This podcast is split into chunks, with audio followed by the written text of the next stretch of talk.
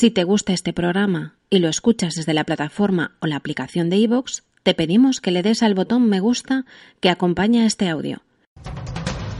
Rocío Baninkoff, el crimen de Alcácer, el asesino de la baraja, son casos que en su día ocuparon titulares y que Crónica en Negro repasa con los sonidos y testimonios de sus protagonistas. De la mano de Miguel Ángel Espada hay un nuevo episodio disponible cada primero de mes en iVoox. Y puedes seguirlo también en Facebook buscando Crónica en Negro y en Twitter en la cuenta arroba mespaznar.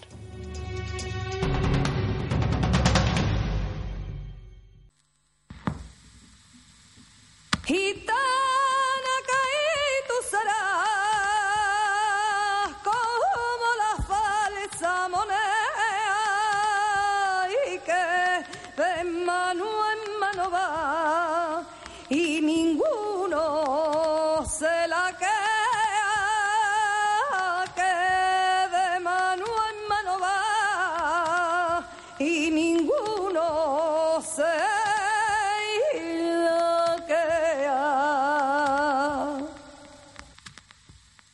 Las informaciones que hay en este podcast han sido recogidas de páginas web y noticias relacionadas que siguen disponibles en distintos periódicos y televisiones online donde trataron las noticias de los sucesos que voy a contaros.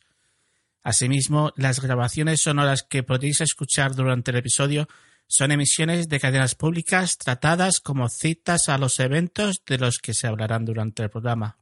La localidad de Santomera es un lugar tranquilo, un típico pueblo como cualquier otro, un lugar más. Pero en su historia constan dos de los crímenes más tristemente recordados de la región de Murcia. El de la parricida de Santomera, que podéis encontrar en Crónica en Negro y que fue publicado el 1 de enero de 2019. Y el otro es el caso del que vamos a hablar en este podcast. Esta historia comienza cuando Angelo Carotenuto, Ángel, como lo conocían en Santomera, tuvo que ser ingresado en el Hospital General Universitario el día 23 de julio de 1996, cuando contaba con 22 años de edad. Este ingreso se debió a un accidente de tráfico en el que había sufrido un traumatismo cráneoencefálico. Ángel ingresaría por primera vez el 11 de noviembre de este mismo año, 1996, siendo trasladado desde el ala de psiquiatría del Hospital General Universitario Reina Sofía hasta el Hospital Virgen de la Rixaca, tras contactar telefónicamente el médico residente de psiquiatría, quien aconsejó su ingreso por riesgo autolítico, llegando acompañado de sus padres, procediendo a su ingreso voluntario. Pero pidiendo ese mismo día a las 19.30 el alta voluntaria. Este alta estaba siendo solicitada y firmada por él mismo, por su esposa y su hermana insistiendo en llevárselo, ya que sabían que en la Rixaca ya había camas y acuden a ingresarlo allí.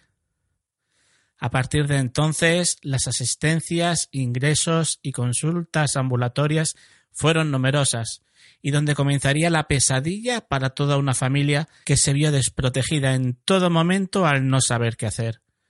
El primer ingreso con tratamiento en el Hospital General Universitario Reina Sofía sería desde el 5 de mayo de 1999 hasta el 23 de julio.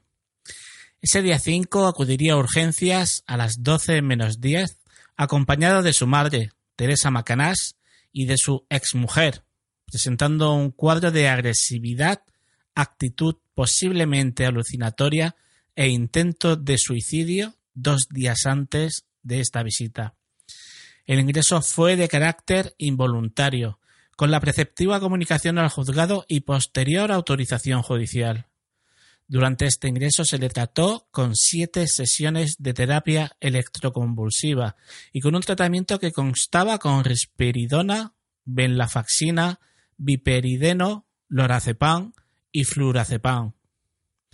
Al darle el alta el día 23 de julio, se encontraba consciente, orientado, lúcido y coherente, sin alteraciones en la esfera afectiva, sin síntomas depresivos, con el sueño y el apetito recuperados y sin mostrar variación circadiana del ánimo, negando ideación de muerte o autólisis y haciendo crítica correcta de las causas que motivaron el ingreso.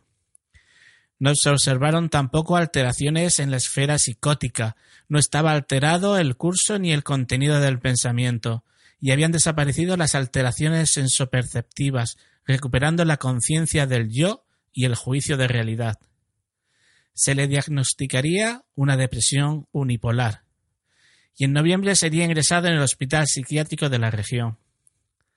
Ángel sería tratado después a través del médico del Centro de Salud de Santomera, pero llegado el momento y viendo que no evolucionaba, derivó a su paciente al especialista para comenzar un tratamiento ambulatorio prestado en el Centro de Salud Mental Infante, visita que sería el 15 de mayo del año 2000.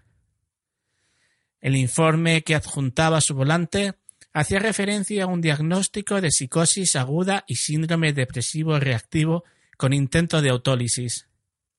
Además, el médico de cabecera aludía al ingreso hospitalario psiquiátrico que se produjo en noviembre del año anterior, un ingreso cuyo informe había desaparecido.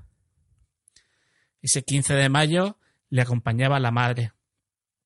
Allí se abre su historial clínico, con historia de acogida, donde Ángel hizo destacar que a raíz de un accidente de tráfico ocurrido cuatro años antes, ¿Te está gustando este episodio? Hazte fan desde el botón Apoyar del podcast de Nivos.